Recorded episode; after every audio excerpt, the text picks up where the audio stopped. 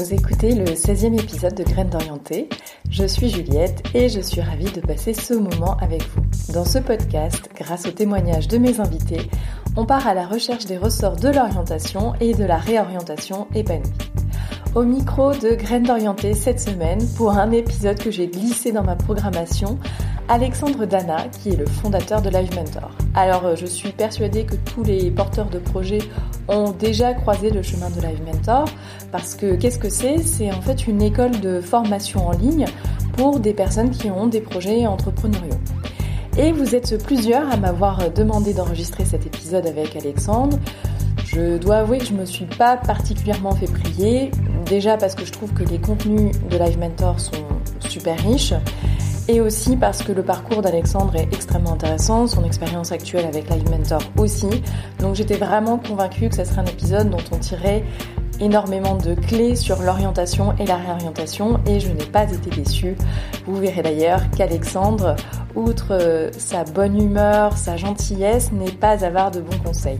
Donc je suis vraiment ravie de vous présenter cet épisode et tout de suite, place à mon échange avec Alexandre. Bonjour Alexandre. Bonjour. Merci beaucoup du coup de me recevoir dans vos locaux. Bah écoute, avec plaisir. Surtout que comme je te disais, euh, tu es euh, la première personnalité euh, dont on me demande de réaliser une interview, donc je suis vraiment ravie d'être ici aujourd'hui et que tu me fasses confiance. Ma première question, c'est quel est le pire conseil d'orientation que l'on t'ait donné? Ah, c'est une bonne question. le, pire, le pire conseil d'orientation qu'on m'ait donné, euh, en fait, c'est dur de, répondre parce que je crois qu'on m'en a pas donné beaucoup.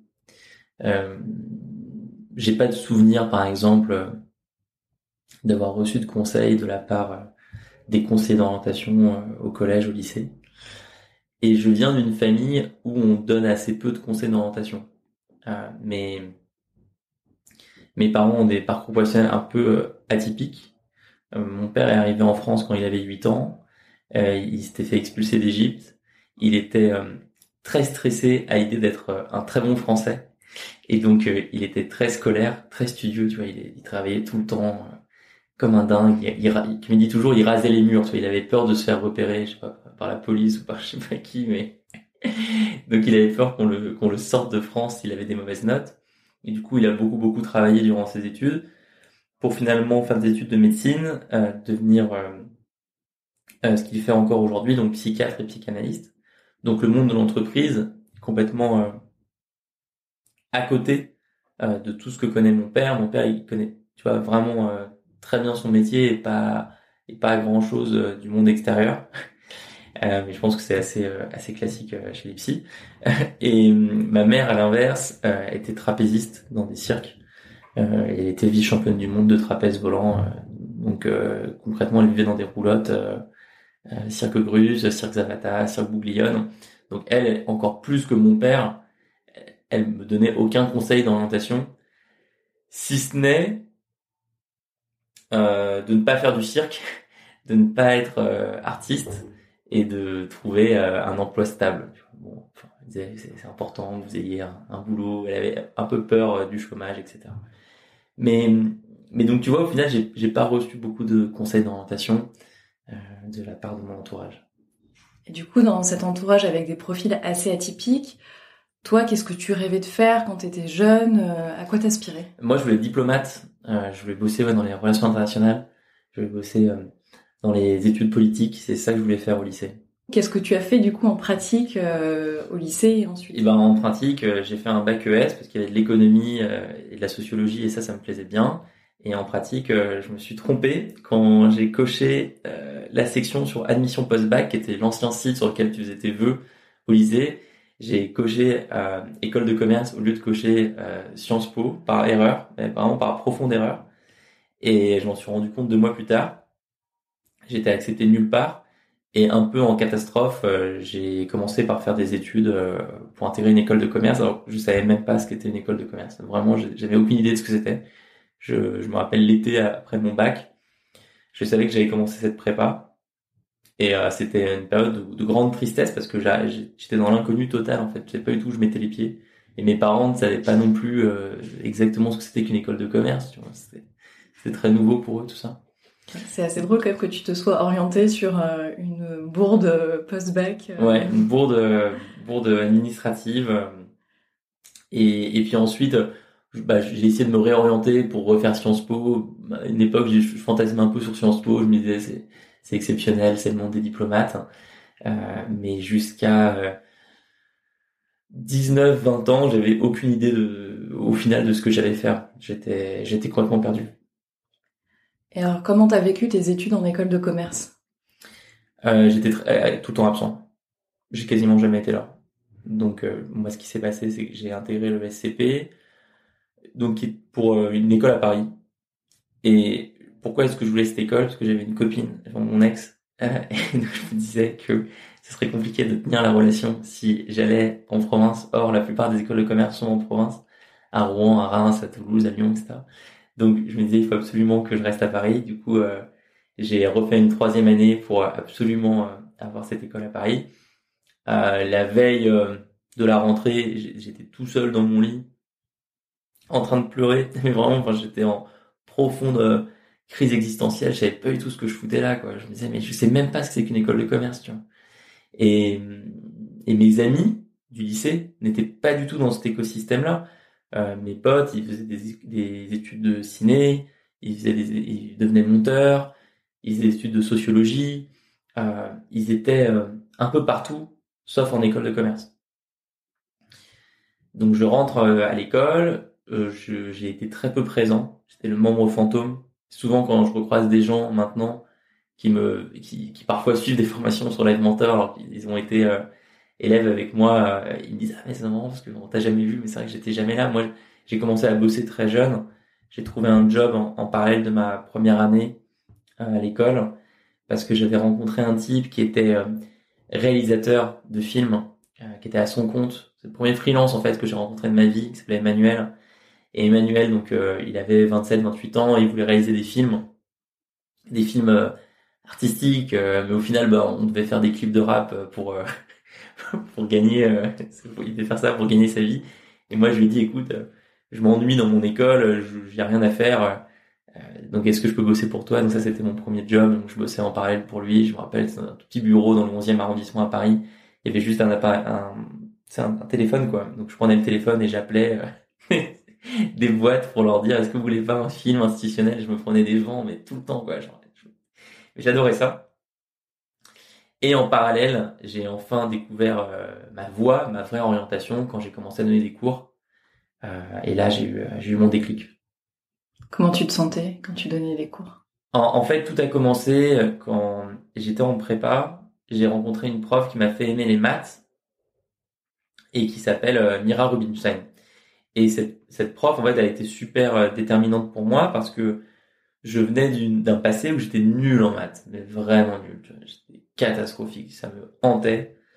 Euh, j'ai eu plusieurs épisodes marquants, euh, notamment en cinquième ou en, quatrième. Euh, je suis passé au tableau et on me fait venir au tableau et genre déjà venir au tableau pour moi c'était l'enfer en maths. C'était le moment où je me décomposais et je me rappelle que le prof m'a demandé de dessiner une sorte de triangle avec une grande règle. J'étais tellement stressé que j'ai propulsé la règle en l'air.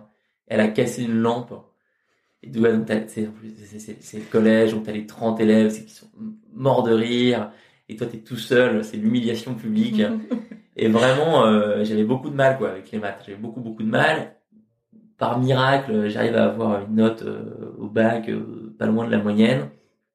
J'arrive en, en prépa, Première année, je suis toujours nul. Je suis nul, nul, nul. Mais heureusement, j'ai 2 sur 20, quoi.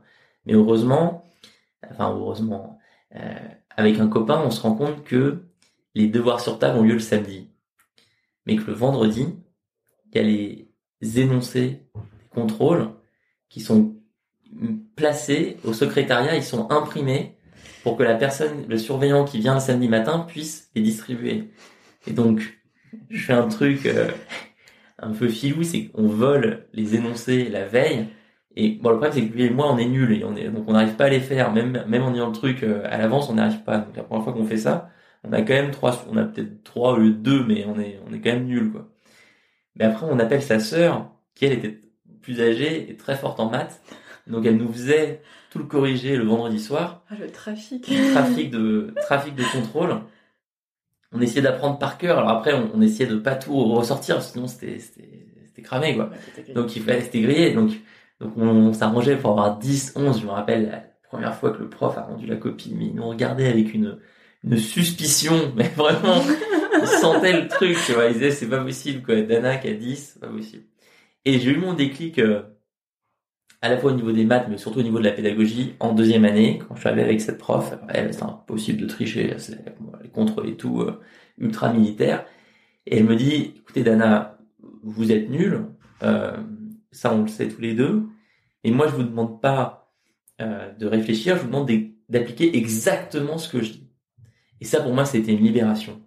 C'était le moment où j'ai compris qu'en fait, euh, tu as différentes formes de pédagogie pour différentes formes de situations et que moi, euh, le comportement dans lequel j'étais bloqué au niveau des mathématiques, c'est que j'essayais de trop comprendre, alors qu'en réalité, sur cette forme d'enseignement des mathématiques, tu pouvais très bien réussir sans rien comprendre. C'est un point qui m'intéresse, moi qui suis toujours dans euh, la pédagogie, il faut quand même euh, l'acquérir, la vivre et être acteur de son apprentissage. Donc c'est un point que je trouve hyper intéressant ce que tu me dis. Ben, tu vois, ça peut effectivement surprendre que je dise ça, surtout le, surtout par rapport à, à ce que je prône chez Live Mentor. Et effectivement, je pense que pour l'éducation entrepreneuriale, il faut vraiment être acteur de son éducation et comprendre ce qui résonne derrière. Mais je crois profondément aussi qu'il y a d'autres situations où euh, tu as un objectif à court terme sur un sujet que tu que tu vas pas porter durant toute ta vie et tu as simplement besoin de savoir la méthode et de l'appliquer. Et typiquement, moi, les maths, je savais que je voulais pas en faire pendant 10 ans. Je savais que je voulais juste en faire jusqu'à la fin de l'année et après ne plus jamais entendre parler de ma vie. Et je fais aujourd'hui, je fais pas de probabilité discrète au quotidien, tu vois. Et, donc, pour moi, ça a été une révélation. Première révélation, là, il y a une méthode, tu vas la suivre sans te poser de questions, ça va fonctionner. Alors après, par contre, on peut se poser la question pourquoi est-ce qu'il y a autant de maths dans les programmes scolaires et pourquoi est-ce que l'éducation euh, nationale permet euh, cette forme de bachotage, ce, ce bachotage en fait, c'est du bachotage. Et ça, on peut le challenger. Et par contre, quand une situation où tu t'es élève et t'as tu vas pas changer le programme, malheureusement, t'as pas la capacité de le faire. Bah, pour moi, ça a été un énorme déclic de me dire à partir de maintenant, je fais exactement ce qu'elle me dit. Deuxième déclic, euh, j'ai commencé à comprendre qu'on pouvait beaucoup travailler, non pas par goût de la matière, mais par admiration du mentor. Et moi, j'avais vraiment de l'admiration pour cette personne, euh, qui au final après a investi dans ma société. Enfin, c'est toute une longue histoire, mais on a, on a noué une relation très forte et, et et déjà à l'époque, bah, je me disais, euh, ouais, elle est vraiment forte cette prof, euh, elle est exceptionnelle. Je connaissais un peu son histoire, elle avait beaucoup voyagé, elle avait habité dans différents pays, euh, et puis elle avait, on sentait une, une vraie volonté de faire d'aider tous les élèves, vraiment tous. Et donc ça, ça a été mes deux déclics qui m'ont donné envie de m'intéresser à la pédagogie. Et je commençais à en parler avec elle, comment est-ce qu'on donne des cours, c'est quoi la pédagogie, c'est quoi une bonne pédagogie, etc. Et dès que j'ai pu, donc à savoir à la fin de cette année, je suis rentré en école de commerce, j'ai commencé à moi-même donner des cours euh, à des élèves plus jeunes, des collégiens, des lycéens. Donc voilà, ça, ça a été mon, ça a été mon déclic. Donc en fait, le déclic euh, de, de tout ton parcours, c'est par un, un goût hyper prononcé pour l'entrepreneuriat, parce que tu étais un peu Casper euh, du coup à l'école de commerce, mais c'était vraiment la pédagogie. Euh, exactement. Moi, je suis de base, je suis beaucoup plus pédagogue qu'entrepreneur. J'ai j'ai d'abord commencé à donner des cours, à donner beaucoup de cours sous différentes formes, des cours en ligne, des cours en présentiel, des cours particuliers, des cours collectifs, euh, pour des élèves euh, soit dans des milieux ultra favorisés, soit dans des milieux ultra défavorisés. J'ai à la fois donné des cours euh, dans des endroits où, dans des hôtels privés où l'élève, il a quasi, il a une sorte de, de chambre de 100 mètres carrés, avec son lit au milieu. Et en même temps, j'ai des cours euh, dans des assauts de jeunes déscolarisés où l'un d'entre eux a un jour sorti un couteau en disant euh, je vais te planter, tu vois. Ce qui est, en tant que prof, c'est situation, euh, t'es pas, t'es pas préparé à gérer ça, donc il faut, improviser. et effectivement, j'ai découvert l'entrepreneuriat après coup, enfin en fait au fil du chemin, je me suis rendu compte que pour matérialiser, concrétiser les idées que j'avais sur l'éducation en ligne, bah, la meilleure manière de le faire, c'était de créer une entreprise. C'est là que je me suis intéressé à l'entrepreneuriat. Mais dans ma famille, encore une fois, j'avais pas d'entrepreneur. Euh, en, tout cas, pas au niveau de mes parents. Donc, euh, je, je savais même pas ce que c'était que le mot euh, entrepreneur, en fait. Jusqu'à 20 ans, je pense. 21 ans, même. Et là, ce que tu me disais tout à l'heure, c'est qu'à ce moment-là, tu t'es dit, là, j'ai trouvé ma voie. Sur, au moment où ces deux déclics liés à la pédagogie se sont enclenchés. En fait, assez vite, ouais, j'ai su que la pédagogie allait faire partie de ma vie. Et aujourd'hui, je sais que je, bah, je ferai ça jusqu'à la fin de mes jours, je pense, de donner des cours d'une manière ou d'une autre c'est ce que j'aime faire. Et durant les pires moments de Live Mentor, ce qui m'a toujours fait tenir, c'est de me dire, bon, franchement c'est chaud, on a trois procès, euh, on n'a pas de sous, j'ai lancé la boîte, j'étais étudiant, j'avais pas de chômage, j'avais pas Pôle emploi. En vrai, je pense qu'on n'est pas très bon, on sait rien faire. Tu vois, vraiment les, pires moments, je, retourne habiter chez ma mère, enfin, mais à chaque fois, ce qui me maintenait en vie, c'était de me dire, au pire, si ça fonctionne pas, je donnerai des cours, et ça c'est sympa. Euh, je serais prof quelque part, que ce soit dans une université euh, anglaise ou euh, ou, dans une école enfin fond du Congo, je sais pas où. Mais ouais, c'est quelque chose qui qui a été assez structurant pour moi durant les dix dernières années, de savoir que j'aime vraiment enseigner et et ensuite de commencer à m'intéresser aux différentes formes d'enseignement. Là, c'est à ce moment-là que le, que le paquet cadeau devient plein de surprises quoi. C'est quoi la différence entre la formation, le consulting, le coaching, l'accompagnement, tout ça. Euh, au début c'était une curiosité, ensuite c'est devenu un intérêt assez prononcé, ensuite c'est devenu une passion. Et aujourd'hui c'est euh, c'est ce que je fais. Comment tu t'es forgé justement tes premières convictions sur euh, la pédagogie, la, la, la, transmission et toutes ces différentes formes que tu viens de décrire qui sont quand même variées, qui sont pas les mêmes? Mmh. Bah moi, je suis vraiment autodidacte hein, au, au, final quand même. Je suis vraiment autodidacte principalement. Ce que je, ce que je pense de la pédagogie, c'est le fruit de euh, de ce que j'ai fait, des gens que j'ai accompagnés. Après, euh, il y a beaucoup de lectures, énormément de lectures. En ce moment, par exemple, le dernier coup de cœur que j'ai eu, c'est le livre de quelqu'un qui s'appelle Eric Albert, qui est coach euh, de, principalement euh, de grands dirigeants du CAC 40. Et il a écrit beaucoup de livres, mais il y en a un que je peux recommander qui s'intitule Arrêter de motiver, commencer à coacher.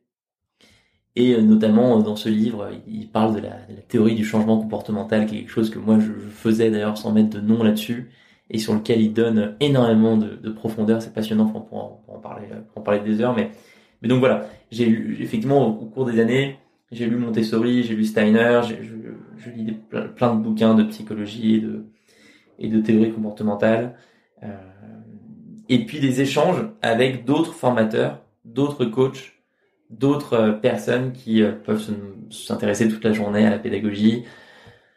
Euh, Estelle, donc qui est ma, copine, est coach elle aussi en, prise de parole en public, donc ça nous arrive, je pense, quasiment quotidiennement, de parler des, gens qu'on accompagne. Donc ça crée aussi une émulation à ce niveau-là, de se demander, bah, là, comment est-ce qu'on peut aider cet élève-là dans cette situation, comment est-ce que tu réagis toi, voilà. Et alors, comment t'as noué ton goût pour la pédagogie et l'entrepreneuriat qui n'était pas forcément du coup dans ton, dans ton environnement immédiat à l'époque? Absolument. En fait, au bout de plusieurs années, je me suis rendu compte que les, les élèves que je préférais accompagner étaient des entrepreneurs et des porteurs de projets. Euh, c'est le public le plus dur et le plus génial. Ce sont, euh, si tu prends par exemple quelque chose de radicalement différent, donc un collégien qui a besoin d'aide en maths. Souvent, c'est pas lui qui veut prendre un cours, c'est ses parents. Euh, il a un programme à respecter. Le programme est le même pour tous les élèves. Alors évidemment, il y a des spécificités euh, personnel, mais le programme reste le même. C'est un, fait, c'est qu'ils sont, ils sont jugés et notés sur la même chose. Il peut y avoir des peurs, euh, évidemment, il peut y avoir des, des choses très profondément ancrées chez cet élève et qui, qui demandent un vrai travail. Mais néanmoins, en majorité, on est sur un delta de stress, un delta de complexité de 1 à 1000 par rapport à une personne qui lance une boîte. Parce qu'une personne qui lance une boîte, il n'y a pas de chemin tout tracé, il y a un chemin individuel euh, pour chaque boîte. parce qu'une personne qui lance une boîte, euh, c'est sa volonté de se former, c'est son stress euh, par rapport à, à l'inconnu, parce que euh, il y a une quantité de connaissances absolument astronomique à absorber sur tous les domaines de l'entreprise communication, marketing, commercial, euh, développement produit, recrutement, euh, management, euh, collaboration, finance, trésorerie, recherche de fonds, enfin, tu vois, et, j'en passe. Mm. Et et ça c'est ma conviction en tout cas profonde, c'est la conviction de Live Mentor. Plus le projet avance, plus l'entreprise avance, plus la personne, le porteur de projet, l'entrepreneur doit faire un travail sur son développement personnel.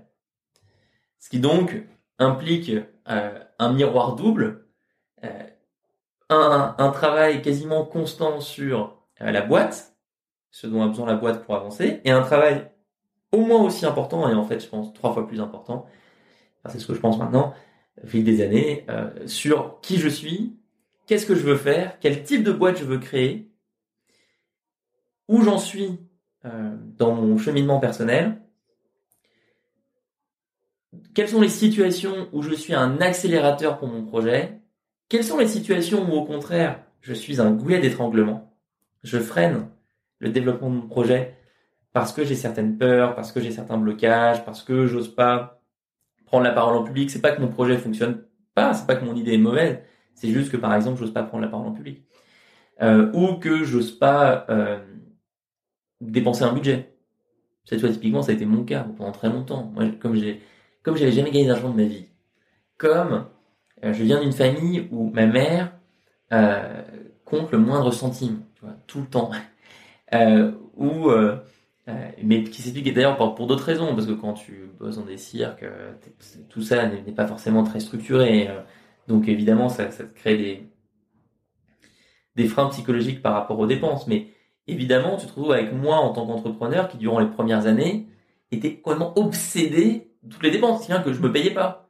Pour moi, me verser un salaire, c'était euh, inconcevable, quasiment, psychologiquement. C'était, euh, ah non, mais euh, c'est de l'argent qui est qui est pas utile pour le projet. Genre, c'est, puis ça part du compte en banque.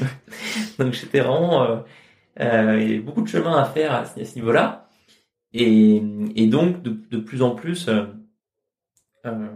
je, j'essaye d'enrichir la pédagogie de l'alimentation à ce niveau. Et pour, revenir à ta question, euh, c'est ça aussi qui m'excite dans le fait d'aider des porteurs et entrepreneurs. C'est pour ces raisons-là. C'est parce que c'est euh, un type de défi euh, qui m'excite énormément. Dans les personnes que vous accompagnez chez Live Mentor, le public reconverti, ça représente à peu près euh, quelle part? 50%. 50% bah, 50% de nos élèves sont des personnes qui sont pas encore lancées, donc qui sont en reconversion sont euh, euh, encore employés dans, dans une boîte et ont envie de faire autre chose. Complètement autre chose. J'ai plein de questions forcément sur ce public-là. La première, ça serait qu'est-ce que tu remarques? De manière générale, bien sûr, chaque profil est différent, mais dans les freins au passage à l'action, ça, ça serait ma première question. Et ma deuxième question, c'est est-ce que tout le monde en reconversion peut devenir entrepreneur? Ça fait plusieurs fois moi que je fais des, des conférences où j'entends dire des entrepreneurs Surtout si vous êtes salarié et que c'est pas si mal que ça, réfléchissez, réfléchissez-y à deux fois avant de vous lancer parce que c'est quand même un gros gros parcours du combattant et euh, c'est pas simple à mener.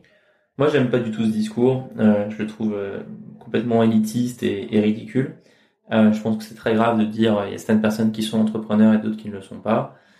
je pense que tout le monde peut être à son compte et qu'après il y a une manière de le faire et qu'effectivement lancer quelque chose en parallèle de son travail au lieu de tout quitter, c'est sûrement, euh, c'est sûrement une bien meilleure option.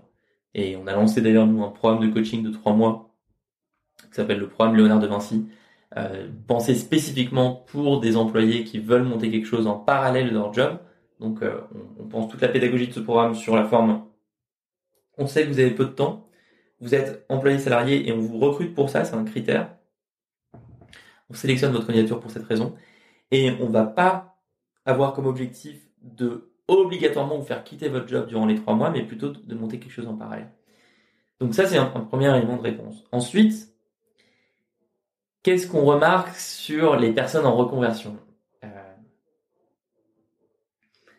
En fait, c'est rigolo, mais ce qu'on remarque, c'est beaucoup de peur. moi, je suis je suis l'inverse de ce profil-là, puisque j'ai jamais bossé pour une entreprise, donc euh, je me suis jamais reconverti ou, ou converti tout court. Enfin, je, je suis tombé euh, dans ce que je faisais de manière complètement désorganisée, euh, artisanale, et puis ensuite je suis resté, euh, je suis resté là-dedans à, à gravité, gravité. Mais effectivement, pour des personnes qui ont bossé pendant 10 ans, pendant 20 ans, pendant 30 ans dans des boîtes, le saut vers l'inconnu est très dur. Et il est notamment dur parce que tu dois commencer à concilier trois euh, facettes de personnalité quand tu lances un projet. Une facette entrepreneuriale, une facette de manager et une facette d'expert. Si tu prends euh, un livre qui est exceptionnel à ce sujet qui s'appelle Le mythe de l'entrepreneur revisité de Michael Gerber, il prend l'exemple de quelqu'un qui a un magasin de cookies ou de tartes, enfin, on va dire que c'est des cookies, un, truc, un dessert. Et, et, donc il coach cette personne euh, sur son magasin de cookies et il lui explique qu'elle doit à la fois être la meilleure préparatrice de cookies au monde, mais elle doit également être la manager qui affecte les ressources et se dit euh, qu'est-ce qu'on va mettre sur la préparation des cookies, qu'est-ce qu'on va mettre sur le marketing, quel est le système de préparation de cookies, etc. Et puis l'entrepreneur qui a la vision, à quoi va ressembler ce magasin dans deux ans, est-ce qu'on va faire des franchises ou pas, etc. Et ça, quand tu as bossé pendant 10 ans, 20 ans, 30 ans dans une boîte, tu te rends compte que cette, ce mélange des trois profils, il est dur à avoir. Donc moi, mon premier réflexe quand je commence un coaching, c'est à quel type d'entrepreneur, à quel type de, personnalité on a affaire.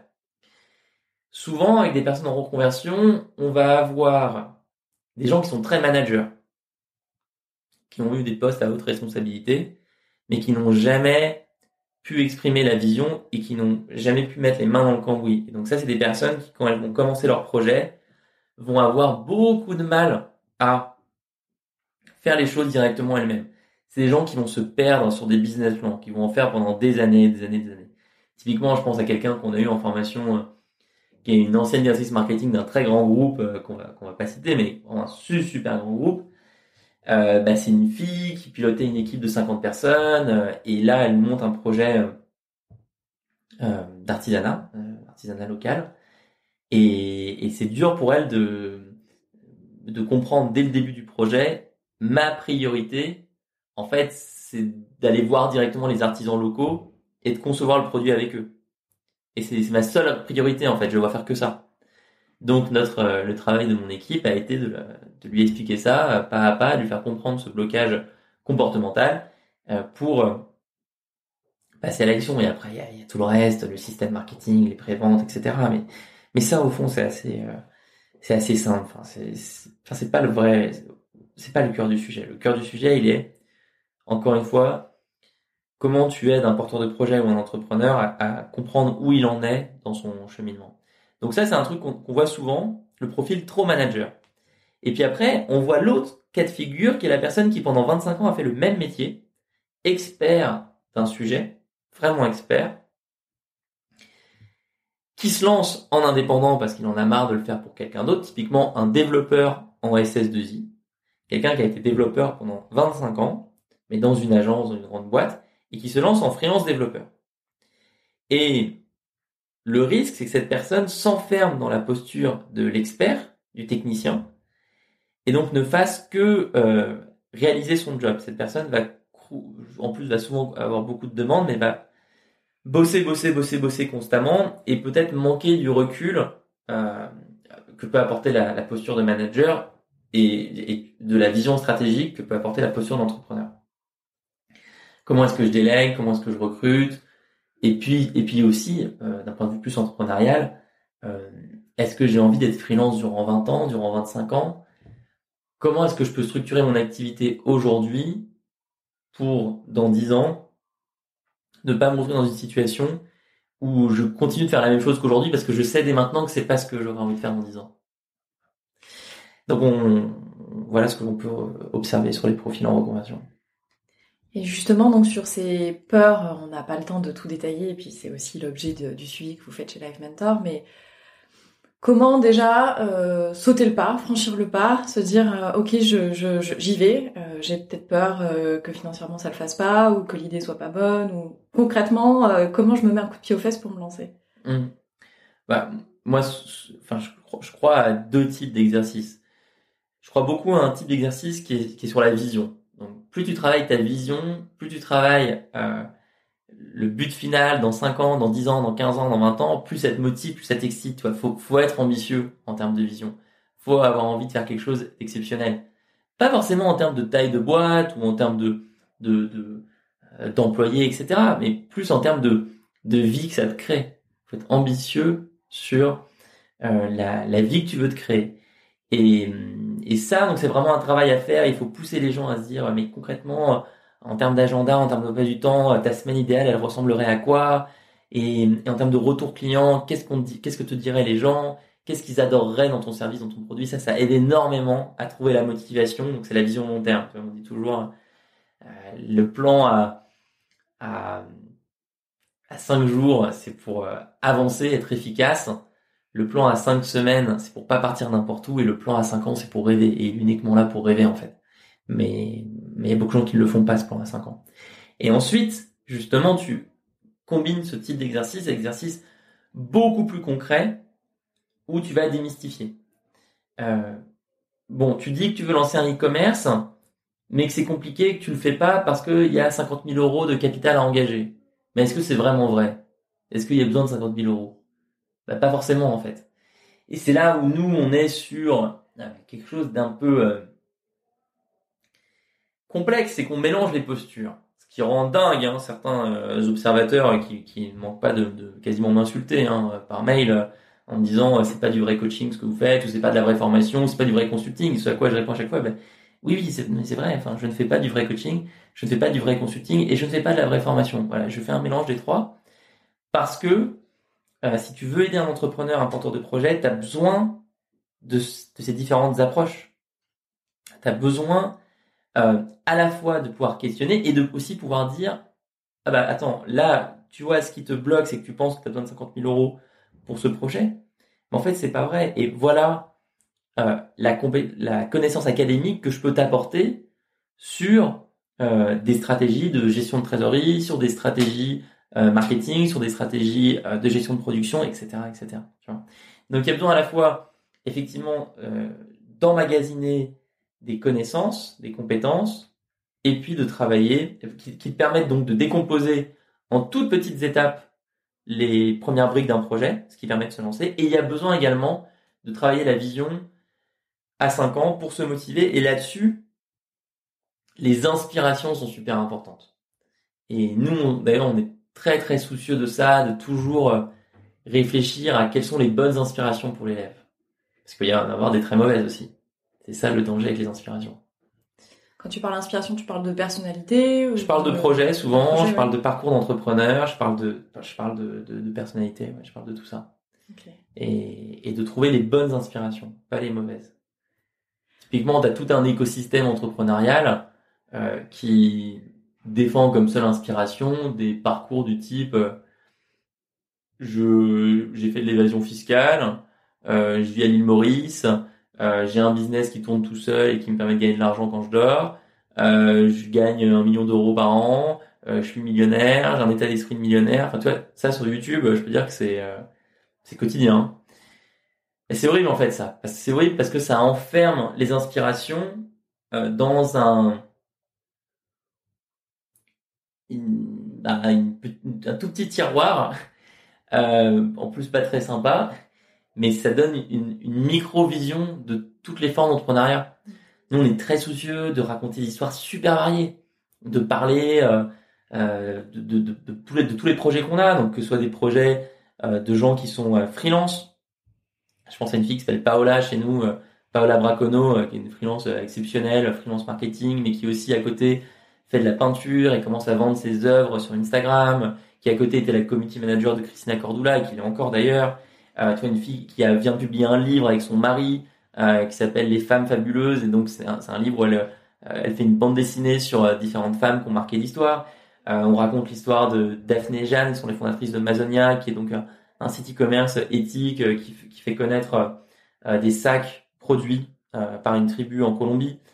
On raconte l'histoire de Fempo, donc qui est une boîte qui fait des, culottes lavables, des culottes qui remplacent les tampons, qui est passé de 0 à 1 million de chiffre d'affaires en un an et qui a aujourd'hui plus de 50 000 clientes euh, qui a un, très très gros succès. Moi, je me rappelle de la première fois que j'ai vu euh, Claudette et Fanny, donc euh, dans un café à Paris, elles venaient de s'inscrire à leur première formation chez les Mentor et elles, il n'y avait rien qui était lancé, quoi. Tu vois, rien du tout. Elles avaient jamais fait de boîte avant.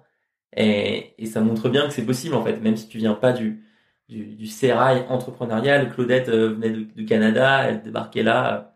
C'est des filles vraiment extraordinaires en, termes de personnalité, les deux.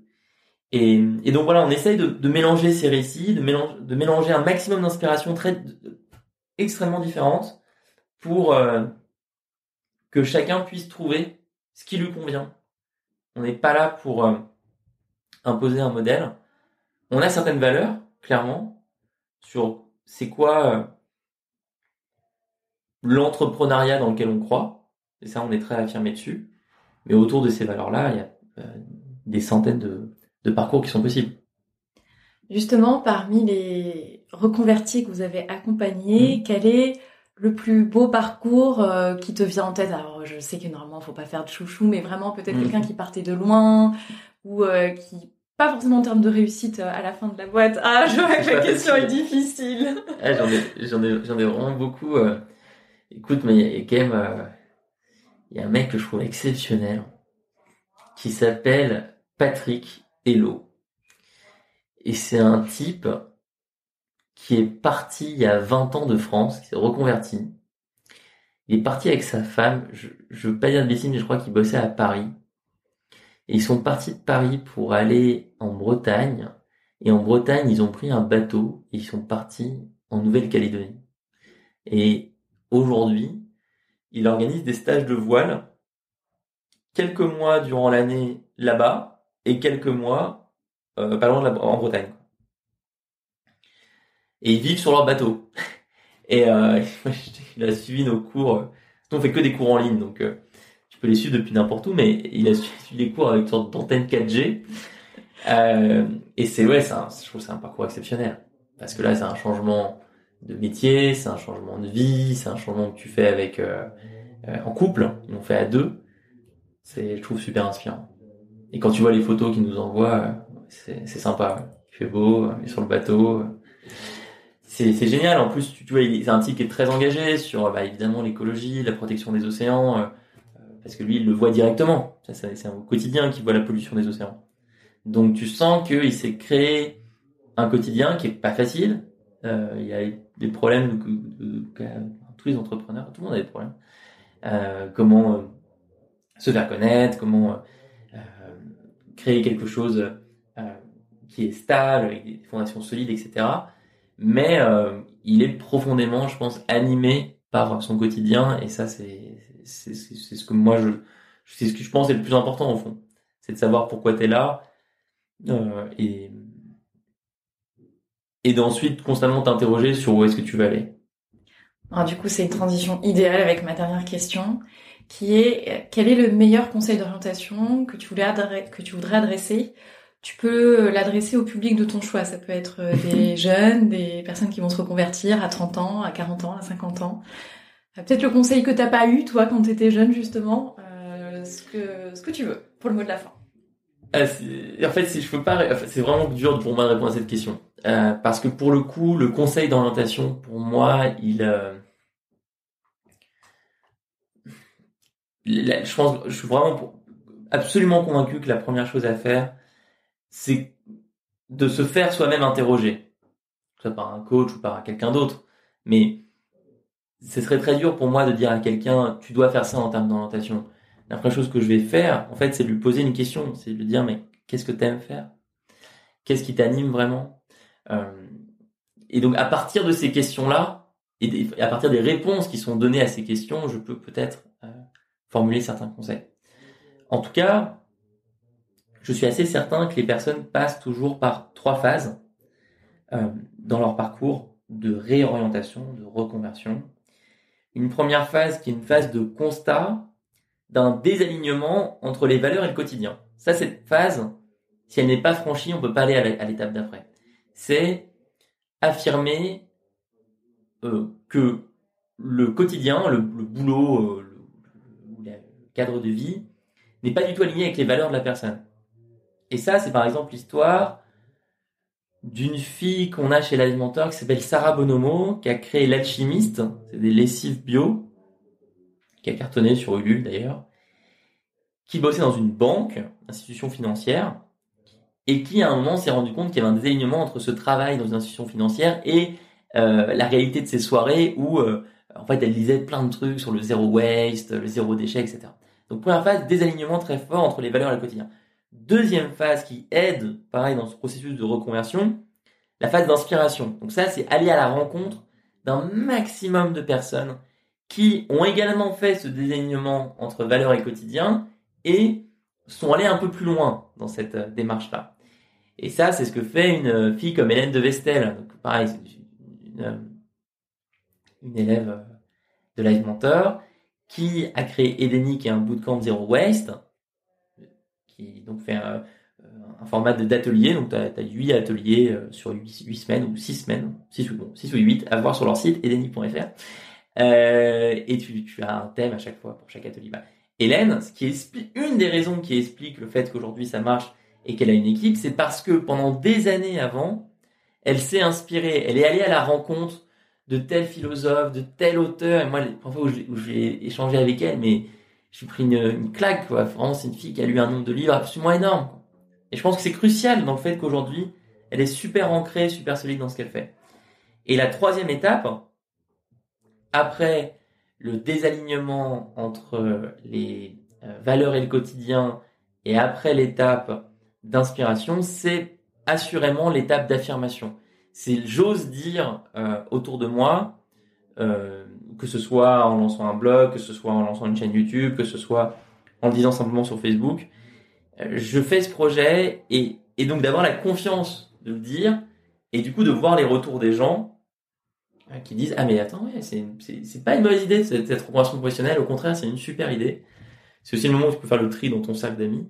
Euh, voir ceux qui te soutiennent et ceux qui te qui te soutiennent pas peut-être. Mais je crois, je crois beaucoup à ces trois étapes. Euh, euh. Donc euh, le conseil, ce serait peut-être de se demander où on se trouve dans ces trois étapes et puis de, de, de travailler pour réussir cette étape et passer à la suivante. Écoute, merci beaucoup pour toutes ces clés et pour avoir balayé ce parcours mmh. qui est parti. Moi, c'est quand même ce que je retiens. Je trouve ça génial d'un d'un raté administratif sur euh, sur le c'est pas c'est pas facile hein, gestion pas de bac c'est c'est très mal fait. Mais oui après effectivement euh, c'est vrai que je, je suis tombé dans mes études un peu par hasard. Euh, mais au final euh, au final une des, des, rencontres en tout cas qui a été clé pour moi c'est vraiment cette prof de maths. Si je devais tirer une personne je pense que je prendrais je prendrais cette cette personne là ouais Bon, la salut alors. Merci beaucoup Alexandre. Merci à toi. J'espère que ce 16e épisode de Graines d'Orienté vous a plu. Si vous voulez m'aider, connectez-vous à votre application Apple Podcast, laissez un commentaire et 5 étoiles de préférence. Aussi, si vous parlez du podcast autour de vous, ça m'aide énormément. Enfin, je voudrais conclure cet épisode en vous partageant ma découverte podcast de la semaine et un épisode en particulier. Il s'agit de Métamorphose, c'est un podcast euh, animé par Anne Guéquière et j'ai particulièrement aimé l'épisode numéro 2 euh, au cours duquel la naturopathe Marion Tellier était reçue et qui s'intitule Je me libère du sucre. Un sujet qui je pense parlera à beaucoup de monde.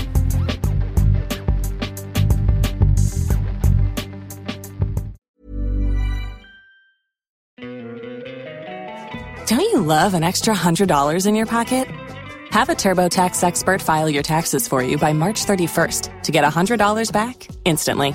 Because no matter what moves you made last year, TurboTax makes them count. That means getting $100 back and 100% accurate taxes only from Intuit TurboTax. Must file by 331. Credit only applicable to federal filing fees with TurboTax full service. Offer can be modified or terminated at any time.